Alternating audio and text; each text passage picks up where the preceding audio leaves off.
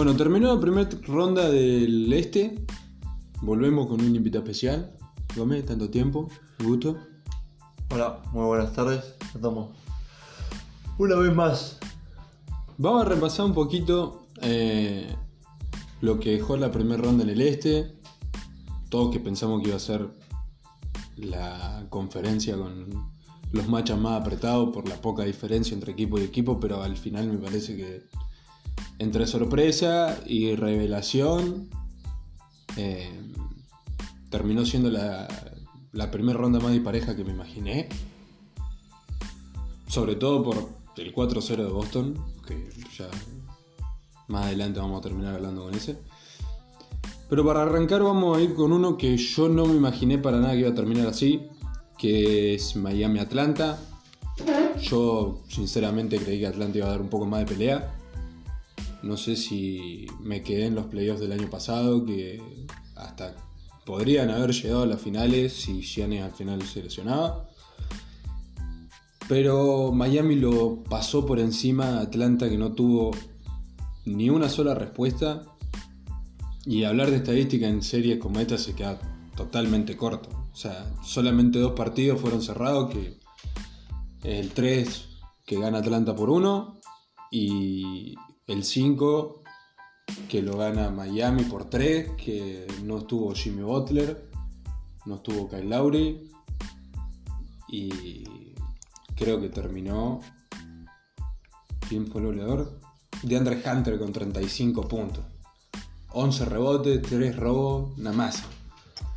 Pero Miami ganó el 5 y el 3, que fueron los más con poca diferencia, pero arrancar perdiendo por 24, perder el cuarto también, 24 de vuelta, eh, fue mucha la diferencia.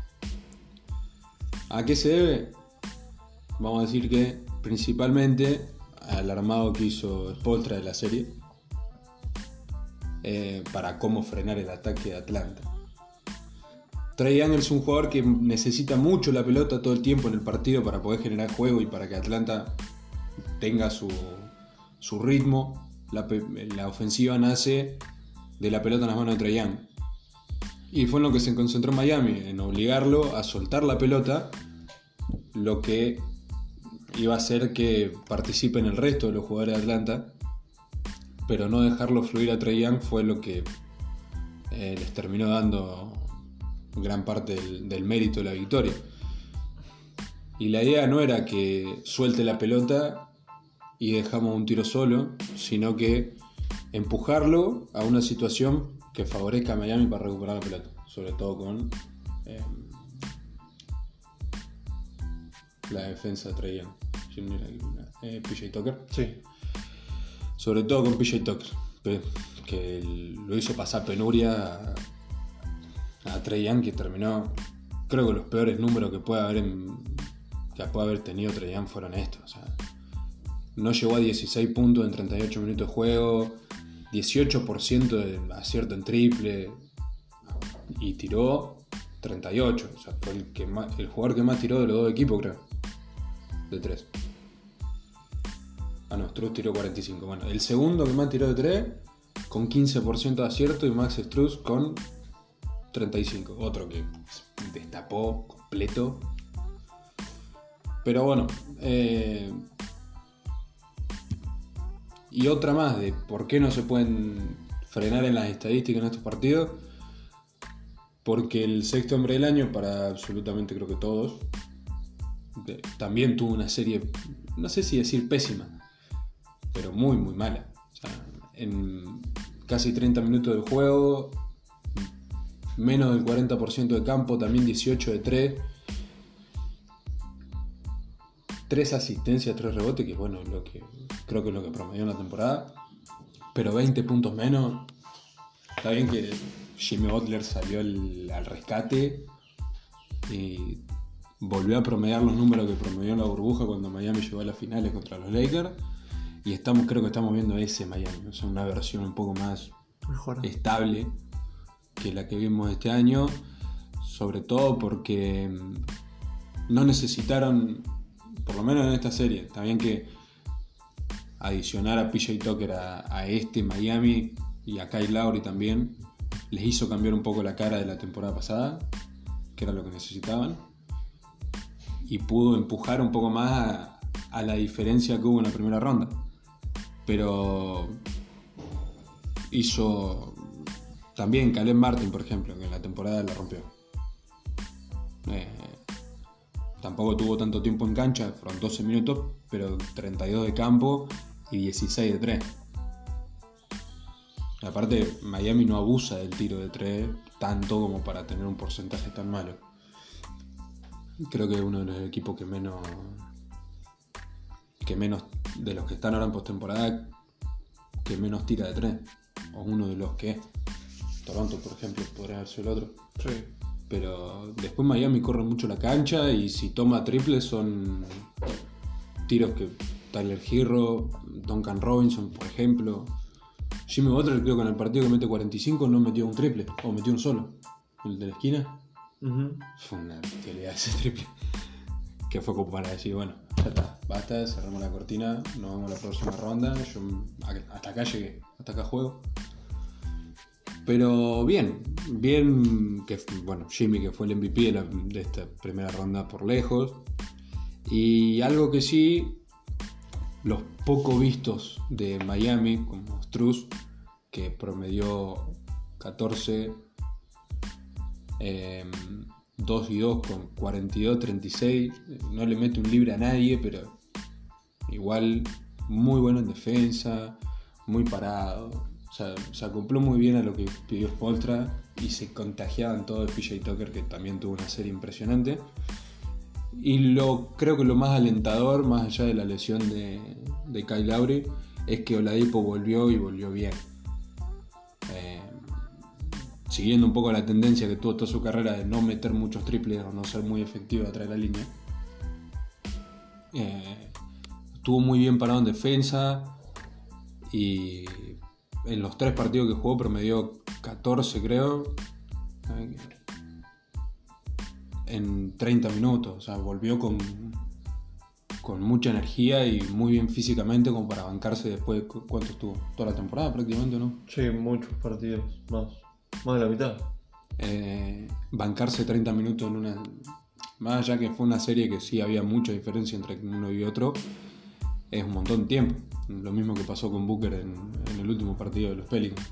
Volver de una lesión del, eh, del isquio y jugar más de 32 minutos en cancha es un montón. Pero vamos a decir que fue el claro ganador de la conferencia en la temporada regular. Creo que esto lo dejó más que claro, porque el equipo que se quedó afuera, digamos, de los playoffs en temporada regular, o sea, el, el octavo por el play-in, y que haya esta diferencia en planteo, en- también decepcionó mucho, creo yo, que el desempeño de Macmillan, yo no sé si fue el, que... No sé si se esperaban los, los fanáticos que hayan seguido a Atlanta, pero yo creo que se podría haber hecho un poco más de, de esfuerzo para llegar a un poquito de pelea ¿no? y no ganar un partido ahí. Y aparte de venir a unas finales de. Claro, el mismo técnico que dirigió la final de conferencia. el año Claro. pasado, que cuando lo agarró, Atlanta estaba afuera, hizo un 22-4, Claro. al estilo Udoka este año. Entonces también decepcionó mucho por ahí. Eh, Atlanta, ¿qué le queda de esta serie? Bueno, primero eso. Eh, Kevin Huerter que no termina de, de despuntar el, rendimiento. Si bien, bueno, no, es- no esperamos que sea un All-Star, creo que nadie espera que Kevin Huerter se transforme en un jugador All-Star. Sí, el rendimiento que está teniendo esta temporada y que tuvo esta serie fue bastante decepcionante. No llegó a un 40% de campo. Un jugador que toma tiros. No es que tira 3 por partido y mete uno. O sea, toma tiros, promedió creo que 14 tiros intentados en la temporada. Es un jugador que toma decisiones en ataque y por defensa o por desmérito propio no llega no llega nunca a definir de la mejor manera o, o a encontrar los clean looks, digamos, como para meterlo. Después también que Galinari está más cerca del retiro que de seguir jugando, con un contrato de, muy grande, Sí. creo que son 20, 25 más. Sí, son algo de, de- Más de 25 seguro. También hay que ver qué hacen con Capela, porque creo yo que una de las revelaciones podría ser de esta serie para Atlanta fue el rendimiento de Kongu, que se rompió en el año de rookie y todo ya como que cuando Capela siguió jugando como, como lo hacía jugar Trey Young, porque hay que darse cuenta de eso, Capela no juega como juega Capela, juega como lo hacen jugar. Eh, creo que Okongu es un grande muchísimo más completo. Defiende mucho mejor en la pintura. Más el estilo Gobert, digamos. Capela es un tanto torpe en defensa. John Collins no es el mejor defensor tampoco en el interior. Entonces, eh, hay que ver cómo encara la postemporada Atlanta. Yo creo que el técnico va a seguir siendo Macmillan. No, no creo que le busquen un reemplazo. Eh, le quedan un par de puntos fuertes de esta serie, que fue el rendimiento de Andre Hunter, que lo obligaron a ser él el líder del- de la ofensiva del equipo y respondió con 21 y 4. No la pasa ni, ni porque le paguen, está bien que no le pagan para pasarla, pero aparte tuvo un porcentaje de campo impresionante porque 56 y 46 de 3. Muy muy buena la serie que hizo de Andre Hunter más allá de la diferencia al final del día en el 4-1. Eh, Delon Wright también se defendió muchísimo cuando entró, entró muy bien. Eh, es un jugador muy versátil que creo que no tiene contrato para el año que viene, forma parte de la agencia libre. Entonces ahí tienen un punto eh, que definir Atlanta. Y hay que ver porque también Galinari entra en el último año de su contrato y no lo veo asegurado ni para el arranque ni para el final de la temporada. Sea, en algún punto Galinari lo traspasan y no me sorprendería que para conseguir a algo un poco más eh, con un poco más de potencial porque Galinari es un jugador de 34 3 por ahí Sí. Entre 30 y 33 más. eh, que ya está cerca de retirarse, o por lo menos del NBA, no sé si de la actividad. Y Huerter no está jugando muy bien y no sé cuánto más van a esperar para que se transforme en lo que todos quieren que se transforme. Entonces, que haya un paquete ahí tampoco me sorprendería. Vamos a seguir con una que sorprendió, creo, a muchos, que fue mm, Filadelfia-Toronto. Digo, sorprendió mucho porque yo tampoco me lo esperaba. También puede estar un poco bias ahí. Acá el compañero sí. eh, hasta, es más, hasta el último partido está eh, en modo Drake. Que Toronto llegó a 7, pero bueno. Está en modo Drake. Fue igual una muy buena serie. Yo cuando salió la noticia de que se había lesionado eh, en Bid y que después dijeron que se tenía que operar para recuperarse de esa lesión y que iba a seguir jugando el resto de los playoffs hasta que Filadelfia termine. Con esa lesión dije, bueno, Toronto puede llegar a tener una chance, porque es la mano donde creo que es la mano derecha, ¿Da quién? la lesión de Embiid. Sí, el pulgar derecho. Bueno, entonces podría tener un poquito de handicap ahí después de Embiid, pero en... lo sobrepasaron. Ya no hay, no hay mucho más que, que eso. Em, en papel era claro ganador Filadelfia. Pero de todas formas, y siguiendo un poco con la tendencia de los Raptors, eh, dieron pelea hasta que el sexto fue finiquitado. O sea, los pasó una topadora por encima en el último partido. Eh, fue una fiesta. El segundo, tie- el segundo tiempo de, de Filadelfia en el sexto partido fue una fiesta porque no veía el aro de Toronto. Termina 37 a 17 el tercer cuarto y 33-19 el último cuarto de un partido de eliminación que hasta el, hasta el primer tiempo estaba ahí. 34-29, 32-28. Estaba ahí. Cuatro puntos, ponele. Para hacer la cuenta rápida. O un punto arriba. Pero ya el tercer cuarto los mató. Eh, vamos a repasar un poquito los números. Gary Trent en el primer cuarto, 11 puntos, 5 de 8 en campo. Después en Filadelfia, Harden ya ha llevado 10 y 5 en el primer cuarto.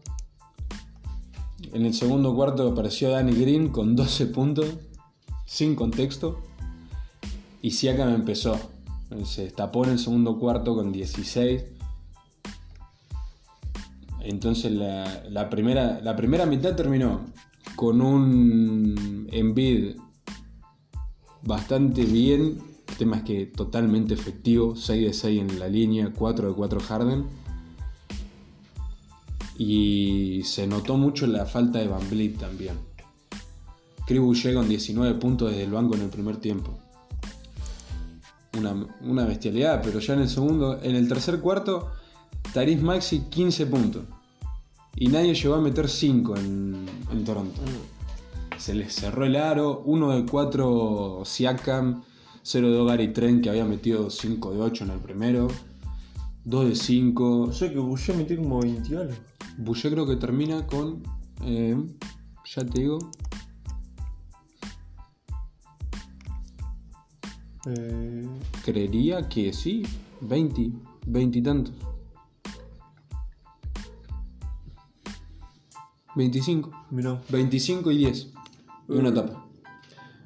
Pero es- el más menos hay veces que hay que interpretarlo un poco viendo el partido. ¿Viste? O sea, El plus minus es la cantidad de diferencia a favor o en contra en el marcador. O sea, más menos eh, diferencia entre un equipo y otro en puntos totales. Hay que contextualizarlo un poco. eh, la cantidad de minutos que juegan, las rachas que tienen los equipos, de metieron un 12-0 y nosotros metimos un 12-6. Entonces ellos nos siguen ganando, entonces yo estoy menos en cancha. Bueno, del quinteto titular de, de Toronto, nadie está con mejor número que menos 26 en cancha. Menos 33 Scotty Barnes, menos 34 Gary Trent y menos 32 Siakam. O sea que con ellos en cancha esa era la diferencia en contra en el marcador. Una locura lo que, lo que jugó Filadelfia el último partido. Fue como para decir, bueno, ya está, acá estamos nosotros, somos más favoritos que el resto. Y lo tenían que hacer porque mentalmente ganarle a Miami va a ser un problemón. Sobre todo por cómo son los Sixers. Yo no tengo memoria de un Embiid como lo vimos a Tatum en el tercer, en el último partido, cuando estaban abajo. Tatum en modo LeBron contra Boston en Miami, una cosa así. Nunca lo vi a Embiid con esa, esa cara. Nunca lo vi a Harden en ese modo de depredador de decir, bueno, dame la pelota, yo defiendo, yo ataco, yo genero esto, yo hago lo otro. Entonces, mentalmente va a ser una pelea muy fuerte para los Sixers la, próxima, la próxima serie, porque ganarle a Miami va a ser un problemón muy grande. Sobre todo por que demostraron ya en la primera ronda que pueden frenar a la superestrella de un equipo y que fue lo que, lo que les hizo dar la diferencia a favor. Es lo que pasó en los primeros dos o tres partidos de Filadelfia contra Toronto. No había nadie que lo pueda frenar a, Embiid en, el segundo en el que pasaba la línea 3 para adentro. Le ponían dos cuerpos y otro más por si giraba y terminaba encontrando a Teris Maxi que bueno, en el primer partido 38 hizo. Una locura. Pero bueno, vamos a ver qué queda para Toronto el próximo año, teniendo en cuenta que no es una franquicia que pueda hacer grandes movimientos, ni, ni que se pueda dar un traspaso como el que se dio en su momento de Kawhi. Em, vamos a decir esto. Toronto tuvo un muy buen approach a la serie. Trataron de cuidar al 100% la pelota, que lo hicieron, de hecho, muy pocas pérdidas de balón, pero no se tradujo en los tiros convertidos. No la encontraban y cuando entraban a la zona pintada, Siakam se tenía que chocar con Tobias Harris primero y después con Embiid de frente. Lo mismo para escotivar, lo mismo para todo, porque Toronto no abusa del tiro de tres, entonces tuvo que obligar a Embiid a hacer el Embiid que muchos lo pintan que es mejor defensivamente que X. Eh, el problema más grande para, para los Raptors es ver qué hacen con Nick Nurse, que creo que se quedó sin contrato este año, no firmó la extensión. Y hay muchos equipos que están buscando un head coach eh, y muchos equipos que no, están en situaciones mejores deportivamente hablando que Toronto, pero sí que tienen un poquito más de eh, picante para estar ahí. Pero sí tienen un muy buen futuro, Toronto. Escotivarse, uno de los mejores talentos que vi del último tiempo, puede ser el líder de una franquicia. El tema es que tengas a alguien en el banco que te pueda llegar a apoyarlo un poco más y, a desarrollarlo de la mejor manera.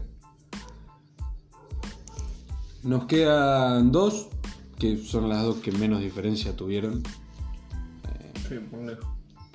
Vamos a arrancar con Chicago Milwaukee, que hay que contextualizarla un poco. ¿Por qué? Chicago no encaró la serie con el mejor récord, ¿no? Sí, contra los... Contra los equipos... Top 3. Top 3, claro. Y jugar contra el campeón defensor en primera ronda, siendo un equipo que se armó o se terminó de armar en esa temporada y, y que tenían muchas expectativas, no es fácil tampoco. Hay que decir la verdad. El equipo campeón creo que se defendió perfectamente se vio claramente por qué salieron campeones el año pasado. En una serie rara, porque mm, en el primer partido goleo bajo para los dos equipos en realidad. Un 86-93 para Milwaukee que no, jugaron a, menos... Eh, no sé si fue la defensa que obligó a que tomen malos tiros, pero Chicago no hizo nada. Nada, pero absolutamente nada para cambiar un poco el, el momentum del partido. Tenés a Giannis con. ¿Cuánto hizo? 27 y 16. Ninguno de los, de los jugadores saben ser triplista, digamos, en un partido, salvo Wesley Matthews y Bobby Portis, tuvieron buen porcentaje de triple. 26 de 3 Milwaukee y 18 de Chicago. 2 de 10 Busevich, 2 de 10 Levine, 1 de 5 Caruso, 2 de 6 Kobe White. No sé si fue la defensa que obligó a tomar malos tiros o que evidentemente estaban les agarró nervio a los dos. Pero bueno, la serie terminó como creo que todos nos imaginábamos. Yo creo que puso un 4-2, no sé si un 4-1. Sí, puso 4-2 en Milwaukee. Pero a los Bulls les costó mucho durante toda la temporada contra equipos más 500, como dijo Leo. Eh, y también unos Bulls que tuvieron muchos problemas de lesiones. También hay que ponerlo en contexto.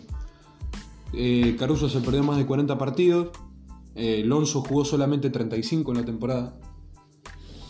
Em, y ya se sabía que se iba a perder todos los partidos de playoff.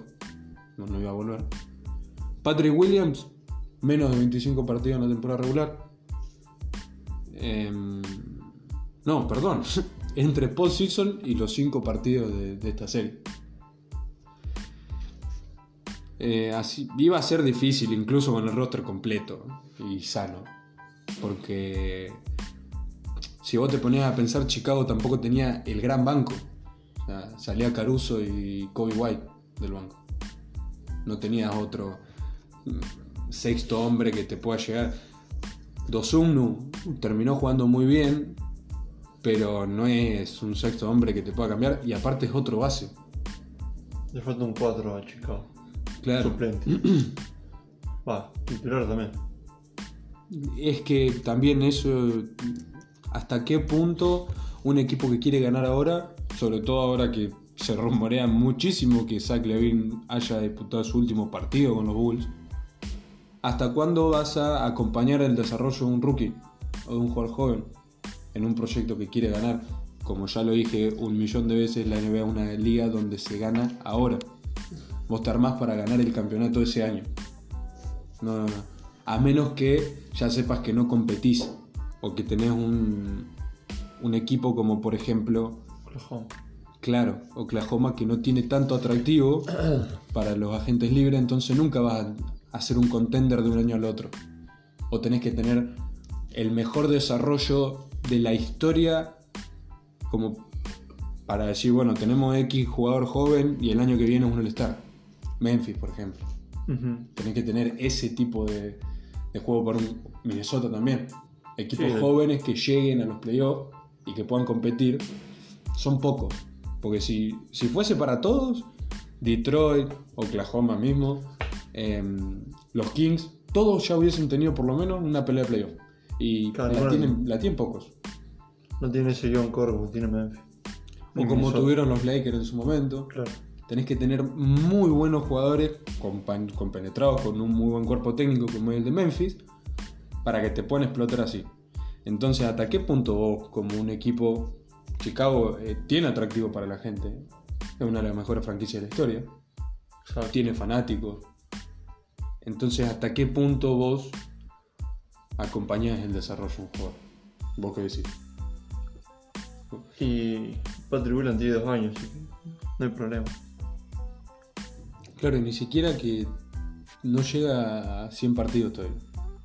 Claro. Entonces, está bien. Lo tenés que desarrollar. Eh, bueno, después hay, hay que decir la verdad, se hace muy difícil competir así. Pero bueno, ahora también hay que decir que Milwaukee perdió a Middleton por el resto de los playoffs, creo yo. Un esguince de rodilla de grado 2 no es fácil de recuperar. Son por lo menos 6 semanas creo que dijeron. Y ahí ya tenés una serie y media. Nada, no llega. Serie y media más o menos. Sí, sí. A esta serie contra Boston no llega.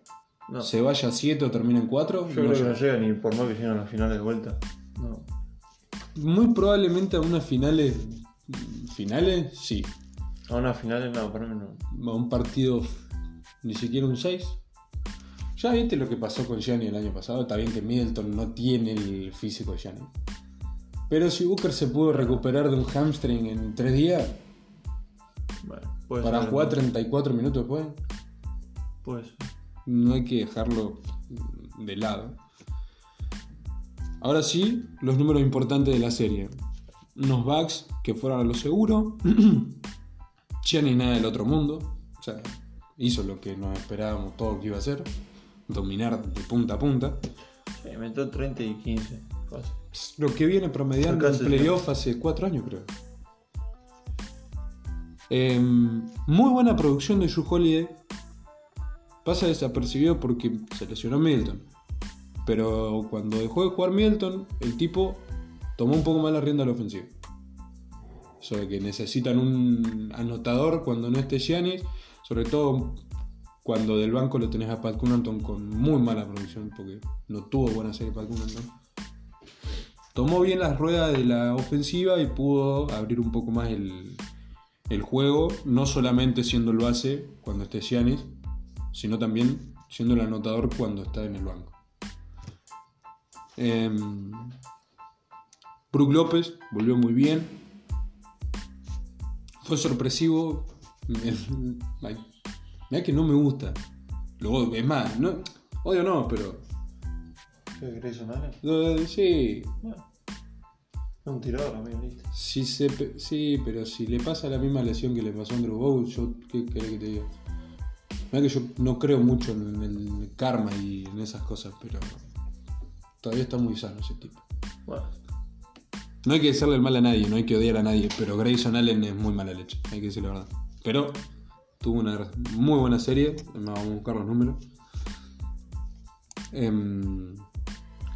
Grayson Allen salió los 5 partidos del banco, 60 de campo, 58 de 3, 75 en libre, 24 minutos, 13, 4 y un robo. Jugó muy bien.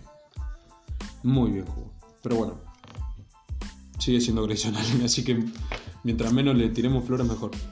Em, podemos decir que un solo jugador del roster de Milwaukee decepcionó. De los 10, 14 jugadores que jugaron, también, vamos a Vildosa, sí. 10 minutos en dos partidos, me parece perfecto. Sobre todo habiendo firmado ahora, antes de que arranquen los playoffs. Exacto. Me parece perfecto. Eh, Pat Connaughton estuvo casi desaparecido. No sé si estuvo. Muy complicado con el tiro de tres. Eh, estaba errado en los tiros de media distancia. 38 de campo en 23 minutos tomando algo de 8 tiros por partido. Es muy por debajo de lo que te podés llegar a imaginar. Porque tampoco la defensa de, mm, de Chicago hizo que tomen malos disparos. Fue una serie muy atípica. Si te pones a pensar 47 de campo como equipo, habiendo promediado 110 puntos, eh, porque tiraron abuso. Bobby Porti promedió un doble doble, ¿o no? Sí, 11 y 11 11. y 11. Exactamente. Uf. Con 45, 36 no le metió un libre a nadie, pobre Bobby. Ah, 5 9. Nada, no cuenta entonces, está bien. Bien Bobby Porti. Muy bien Bobby Porti. El MIP de la serie. Sí. Ahí, si hay, premio, doble si hay premio por serie, el MIP es Bobby Porti. Y Grayson Allen se llevó el sexto hombre del año, de la serie. Pero bueno, eh, vamos a ver qué queda ahora para Chicago el año que viene. Creo que son tres puntos importantes, cuatro si contar lo de Zach Levine. Y uno ya lo, ya lo hablamos. Hay que ver qué hacen con el coach y staff. No sería nada del otro mundo que lo re- no sé si lo releguen, pero buscar a otro técnico. Raro por el- los movimientos que se van a dar en esta postemporada con los técnicos, porque hay muchos equipos que se quedaron sin head coach. Em, pero Chicago es un equipo interesante de entrenar, creo yo. Tiene mucho talento, joder. Interesante cuanto menos. Tenés dos All-Star. No, tres. Tres con. Vucevic. 4 con Lonzo, si le puede llegar. Yo todavía confío en Lonzo. ¿Qué crees? Yo- y es más, después de lo que vi esta temporada de Lonzo, también me dieron mucha esperanza de que el chabón iba a poder pegar ese salto de decir, bueno, dejo de ser un, un jugador inflado por la prensa a ser un jugador en serio determinante en un equipo que aspira a ser campeón. Pero bueno, va a haber que esperar una temporada completa más para ver eso. Y nada, eso, definir el futuro de Pat Williams, que tiene 21 años nada más. Y qué hacen con Vucevic.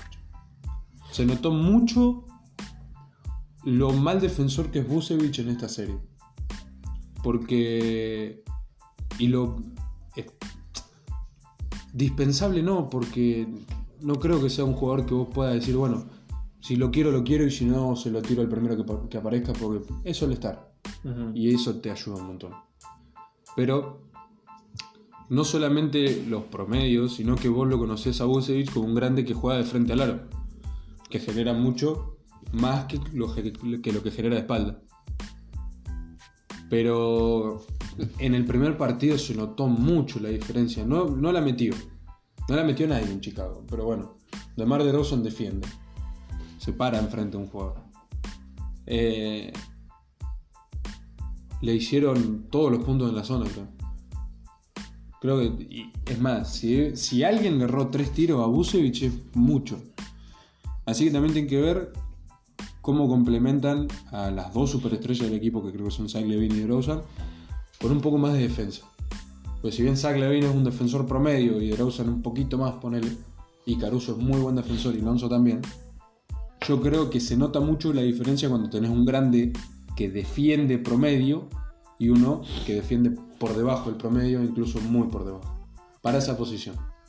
O sea que también se podría llegar a hablar de Miles Turner a Chicago en un traspaso, ponerle con Patrick Williams y Busevich por él y Duarte, por ejemplo, o Anthony Davis. Anthony Davis de Chicago por Busevich y Patrick Williams. Eh, Sí. Hay que ver qué tanto quieren los Lakers de echar la culpa a esta que están echando del bo, bo, bo, bo, y qué tanto se la bancan los jugadores, pero no me disgustaría. Igual preferiría que consigan los Lakers un 5 defensivo, por ejemplo. Pero bueno, eh, vamos a cerrar con el papelón. Eh, porque no hay otra forma de decirle a lo que vivo, creo yo. No sé si está de acuerdo. Sí. La verdad que sí. Eh, fue un papelón. Pero tampoco vamos a decir que fue un papelón completo. Vamos a hacer una pregunta. ¿Fue un papelón? ¿O fue una muestra clara de lo que te hace un buen staff? Un buen técnico incluso, para hablar solamente de la cara del staff. Lo hace tanto más importante que los jugadores de estrella. Te escucho. Yo creo que Jason Tatum eh, demostró que ahora es mejor jugador que Durant. Ahora. Te sigo. Y que se complementa bien con Jalen Brown y Smart. El defensivo del año. También. Con Grant Williams, Robert Williams. El movimiento de Eric White también muy. Sí, que Acertado. Sí. eh, pero nada, son un bloque, tipo. Yo creo que la final de conferencia es Miami-Boston. Entonces, También te sigo. esos dos equipos va a estar interesante También si se sigo. chocan en final de conferencia porque. Muy defensivo los dos. Claro, exacto. Pero. Nada. Superioridad de Boston, listo. Punto. Ya está. Para mí, la. La mano que metió Udoka fue, creo que mucho. No sé si más importante, pero tanto más importante que el rendimiento individual de cada uno. Por ejemplo, Durán, eh, Durán Tatum, hoy por hoy, más allá de que, de que razón en que demostró ser mejor que Durán hoy por hoy. ¿Es top 5? Este Tatum, el de la primera ronda de los playoffs, no el Tatum de Top enero cinco- hasta ahora. Top 5 actual de jugadores Ah, de la NBA, sí. digo. Obvio. ¿Entra Sí. sí caminando? Sí. ¿Top 3? Sí. Eh, Si te lo pones armar, creo que sí. sí, sí, sí. Sí, top 3. Para mí también, ponele que puede llegar a ser 4. Si te pones a pensarlo muchísimo, muchísimo, muchísimo. Vamos a decir, por lo menos del este, sí. Gianni, Jimmy Butler y Tatum, Gianni Butler. eh, o sea, el, el- el orden lo puede poner como quiera. Esos son los tres mejores jugadores de la, de la conferencia hoy por hoy. Incluso Ujú. Embiid. Sí. Bien, igual. Sí. Entonces, ¿Vos dijiste. ¿Quién dijiste los tres primero? Yo, conferencia. Después de la primera ronda. Giannis, Jimmy Butler Ah. y Tatum. Yo. Después, lo- o sea, el orden lo puedes poner como quieras. No me molesta si lo sacás a Gianni primero lo pones a. No, yo lo pongo a Gianni, después a, a Tatum, después Jimmy Butler. Bien, Ya está top 2. bien, bien, bien, bien. La realidad es la siguiente. Igual, cerrando un poquito. Ganás siguiendo una idea. Es muy raro que gane un equipo que no tenga una idea, que no sigan una misma línea o que el entrenador sea el que pone la cara pero el equipo juega. creo yo. Por eso digo que la mano que le metió a este equipo es una locura. Tampoco los números te pueden traducir mucho, o sea, todos los partidos se cerraron ahí. Hay que decir la verdad, eh, que el hecho de que más allá de que perdiste un 4-0, eh, no perdiste por 20 todos los partidos, perdiste por 7 el que más, el que más diferencia. También es un arma de doble filo, eso quiere decir que Durán y Kyrie no son tan closer como parece, pero también la defensa de Boston obligó que los tiros en los últimos minutos no pasen tanto por Kyrie y, y por Durán. Exacto. ¿Cómo darte cuenta de esto? El primer partido casi lo gana Brooklyn. Porque no lo defendieron a Kyrie como lo defendieron en los otros tres partidos y solo lo defendieron a Durán. Ujú. O sea, si vos te pones a pensar, ponele que Durán no se dormía en esa defensa, el partido lo ganaba, lo ganaba Brooklyn, el primero. ¿Cómo? Con un gol de Kyrie. ¿Por qué lo tomó Kyrie? Porque no lo defendieron de la misma manera que lo defendieron a Durán. Que le costó meter 39 puntos en, si no me equivoco, algo de 25 tiros. ¿Puede ser? 31. My God. O sea, metió 39, pero con un mal, va, mal porcentaje, no. 42% de campo, tomando 31 tiros. 27 de triple. El tema es, claro, no lo dejaban tomar tiros tranquilos de 3 a Durán, 3 de 11 tiro en triple. que es lo que le hace eh, subir ese gen anotador, digamos. Metió dos triples seguidos y agarrate en el próximo ataque porque no sabés qué te van a hacer. Entonces también hay que decir que el mérito se lo lleva completamente Boston. Este 4-0 es todo de Boston. No es que Durán jugó mal porque le pintó jugar mal. A ver, todo lo pasó con LeBron en el 2011 Ujú. contra Dallas. Jugó mal. Pues ese Dallas no tenía un equipo defensivo para frenarlo a LeBron. No. Primer año del proyecto, todo lo que vos quieras. Jugó mal. Listo. Ese partido. LeBron jugó mal ese partido. Pero después pierde Miami porque Dallas jugó mejor. Exacto. Bueno, acá Durán jugó mal todos los partidos, Kyrie jugó mal todo menos el primero y se lo lleva todo Boston. Eh, Todo. Además, eh, jugadores que no te imaginás produciendo como produjeron. Yo igual, lo de Derrick White te lo sigo, me sirve mucho. Como me sirvió en su momento Brainford, más allá que le sacaron los minutos a Facu. Un jugador así en ese equipo, bueno, Derrick White me parece un muy buen jugador para Boston. Pero no me imaginé que iba a rendir como rindió. Está bien, escuela Popovich, jugó en Udoka lo conoce desde que entró a la NBA. Entonces, bueno, se iba a acoplar rápido. Eso, eso lo tenía en cuenta. Sabía que el tipo se iba a acoplar rápido. Pero tomar decisiones en ese equipo debe ser difícil. Teniéndolo a Smart, a Tatum, a Jalen Brown y a Al Horford al lado, pues eran los cuatro, con Derrick White en la cancha. Ujú. Y el tipo igual tomando decisiones, creo que en el tercer partido es que hay una, hay una secuencia de, de defensas malas, se mete en un punto, otro punto, otro punto, otro punto. En un momento Derrick White roba la pelota, la cachetea a Kyrie y el tipo, antes de hacer cualquiera, se tira de cabeza. La recupera del otro lado, se levanta, la pica. No, bueno, la pica se levanta, porque si no hubiese perdido la pelota. Y lo encuentra solo a Jalen Brown, Jalen Brown se la devuelve y mete el triple. Obligó a pedir minutos, ahí se cayó a pedazos los Nets y terminó el partido como terminó. También Gran William. No sé. Benguala. Exacto. Muy buen. Entró muy bien el pibe, muy aporte. La defensa que le hace a, a KD es una locura. Entró en, Aparte más pesado que KD entonces. entró en modo PJ Tucker el año pasado en Milwaukee. Nada más que más grande. Más rápido. Igual sí, es una unit. El chabón no se lo pone a... Es un armario con brazos. Sí, sí. Es una masa. Eh, pero todo jugar, to- todo Boston está jugando el mejor básquet de su vida. Al Horford parece el de Atlanta, ese que... eh, ¿Qué premio le habían dado a Atlanta ese año? No, me, me mataste. No sé si es el jugador más mejorado o una cosa así, pero una flasheada sí habían hecho con ese Atlanta que tenía como 4 de Star. Ah, Una flasheada sí. Sí. habían hecho.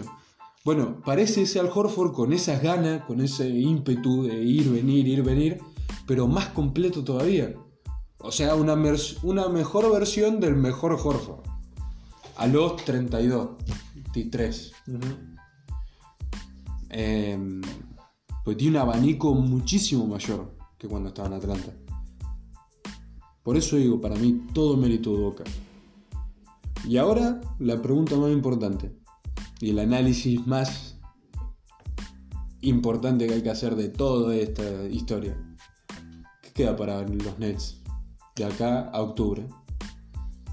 Creo que lo primero empieza por. Eh, por Steve Nash.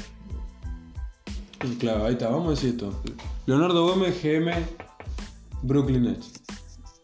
Técnico. ¿no? poné prioridades a los problemas que tenés que solucionar como... Primero tenemos un técnico. Bien. Porque Steve Nash es muy. No sabe manejar. Le un equipo que no. Que no lo puedo manejar a un. que es un técnico rookie. Que recién empieza todo, le dan un equipo que no. Nunca lo puedo manejar. Nunca. Eh, entonces nada, tenés que un técnico. Que ya sea Quinn Snyder, ya sea. Eh, Le hago otra pregunta, ejecutivo. Un técnico... ¿Un técnico de qué estilo le busca a estos Nets? O sea, vos pensás esto, tenés... En una pizarra tenés este técnico, el nombre que se te ocurra.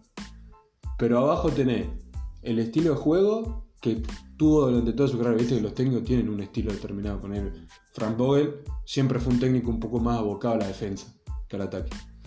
Salvo este año, pero bueno, Sí, sí. porque en este año tam- tampoco los Lakers defendían a No, no, mucho, sí, que digamos. Pero eh, cuando estuvo el primer año teníamos la, tenían la mejor defensa. Teníamos, ya se me zafó. ya se me zafó. Tenían la mejor defensa. Lakers. ujú. Bueno, a este roster, imagínate que octubre del año, de este año, exactamente lo mismo, 15. Cerraste como empezaste. ¿Qué perfil de entrenador buscas? O sea, ¿qué, qué- qué estilo de juego? Creo que uno que sea defensivo para mí. Porque no defiende a nadie, creo. Creo que tiene más o menos el pro- el mismo problema que los Lakers. Eh, y. Después tenés que también tener. el Steve drama. Claro, algo así. Después que tener el drama de. de los jugadores. Del tema de Ben Simon. Ahí, ahí está. Lo vas a tener que tra- quiero quiero Ah, escuchar. Creo que quiero lo tienen escuchar. que. Le tienen que traspasar algo porque no. Acordate, ponete en papel, te estoy, te estoy diciendo. No, no va a jugar. No, vos sos GM, vos sos GM, vos sos el que toma las que- decisiones. y entonces lo tenés que traspasar. Bien. Algo que, puede, que te puedan dar, o quien lo quiera. Bueno, yo, yo dije, para mí, eh, salvo, salvo Durán y Kyrie, no hay jugadores intocables. No, olvídate. O sea, si la oferta está y la oferta es eh, apetecible, digamos, para Brooklyn, yo creo que no hay ningún, jugador intocable. No, Ni siquiera Seth Curry. no, olvídate. Eh, no.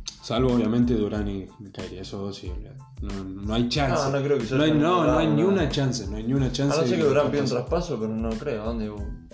No, cuando menos se, re- se irá a la mierda cuando termine el contrato. Claro. No, no creo que el tipo tome la decisión de pedir un traspaso. No. Aparte, no creo que vos, tampoco que Brooklyn llegue a esa posición de decir, bueno, o pido un traspaso o termino hundido porque no ganamos un partido, por ejemplo.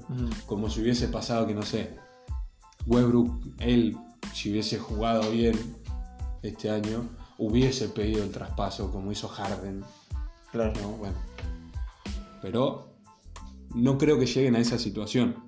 Eh, pero sí tenés razón que hay que. Tienen que poner un poco de prioridad a qué van a resolver primero de todas las cosas que tienen que resolver. No solamente el técnico, esto el staff. También hay una posibilidad, y se habló, de que eh, a Steve Nash lo saquen de la, de la cara. Como hizo, por ejemplo, Mike D'Antoni. Dejó de ser el técnico de Houston, mandó una carta diciendo que Houston, gracias, que esto, que lo otro, pero quiero tomarme un tiempo para mi familia. Y que a las dos semanas, creo, ya era el asistente de Steve Nash en los, en los Nets. Sí. Después de haber dicho el tipo se quería tomar un descanso de todo el mundo del deporte, que ya lo tenía eh, estresado, que esto, que lo otro. A las dos semanas, asistente técnico de, de y Kyrie con- en los Nets. Exacto. También hay una posibilidad que pase eso, de que a Nash lo saquen de adelante la cortina, lo sienten en el banco y le pongan adelante un técnico que, por ejemplo, sepa controlar egos. Claro. Creo que también, además de que tenés razón de que tienen que tener un técnico defensivo, porque tienen que defender como equipo, porque no son un equipo que sea, o sea, no son jugadores que se destaquen por la defensa individual, ninguno. ¿eh? Ninguno se destaca por la defensa individual. No. Son jugadores que defienden el promedio. Es más, yo siento que Durán en esta serie le hicieron demostrar que puede hacer cosas que normalmente no hace. Como por ejemplo, pasar un poco la pelota. Si bien lideró la, la serie en pérdida, es el único que tiene pérdida en doble dígito del equipo de él. Pero eso también va por desacostumbramiento. Pues no, no- Brooklyn no mueve la pelota como la movía No, era Eh, todo Golden ISO. State. Era todo eso. Es todo ISO. Entonces no necesitaba hacer eso que le hicieron hacer en Golden State. Que dicho sea de paso, te deja en claro que el tipo siempre lo supo hacer. Porque vos no encajás, por más que seas Kevin Durant. Ya pasó que superestrellas fracasaron en algún proyecto. Eh, Pero se jugando, jugando, porque también perdieron contra Toronto, pero estaba roto y se rompió Clay después. Entonces, tienen que poner prioridad a eso, a encontrar un, un coach, como dijiste vos, defensivo, y alguien que les pueda controlar el ego a estos jugadores super estrellas, que lo son, pero que están muy eh, malcriados, se dice, spoiler. Sí, ¿no? Malcriados Sí. están muy mal criados. Así que bueno, con eso estamos, con toda la primera ronda. Hay que esperar el oeste nomás hoy. Hoy vamos a ver si termino teniendo un bracket cuasi perfecto, porque por ejemplo a los Pelicans directamente los dejé afuera. Pero después dije que Memphis pasaba 4-2, tan trabado arriba. Que tienen que ganar hoy. Dallas dije que pasaba 4-1, pasó 4-2. Los Warriors pasaron 4-2, 4-1, yo puse 4-2. A Phoenix lo puse 4-0 y se les achicó un 4-2. poquito el chinchulín. Pero después, salvo a la primera, le pegué a todas. Así que, si, to- todo sale bien, hoy Memphis le pone el sello a la primera ronda. Si no el domingo. Y mañana eh, ya vamos a sacar el, de la, el recap de la primera ronda del oeste. Y ya el domingo arrancan las semifinales de conferencia Sí, Boston. con Milwaukee. Boston-Milwaukee, que espero que sea la mejor serie del año. Porque de ahí sale el campeón, en mis ojos. Cualquiera de los dos equipos que sobrevive a esa serie va a ser el campeón de la liga. No, no tengo ni una duda. Y creo que este año, más allá de que Phoenix está en un nivelazo, el campeón sale del este, sea o no Milwaukee y Boston, ojo, porque Miami, Ah, ojo. El campeón sale del este, otra vez.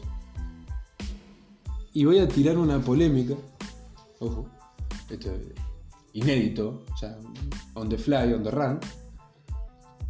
Si Giannis, sabiendo que no está Middleton y que puede no estar por el resto del campeonato, vuelve a salir campeón y gana otra vez el MVP de las finales, es mejor que el Kevin Durant.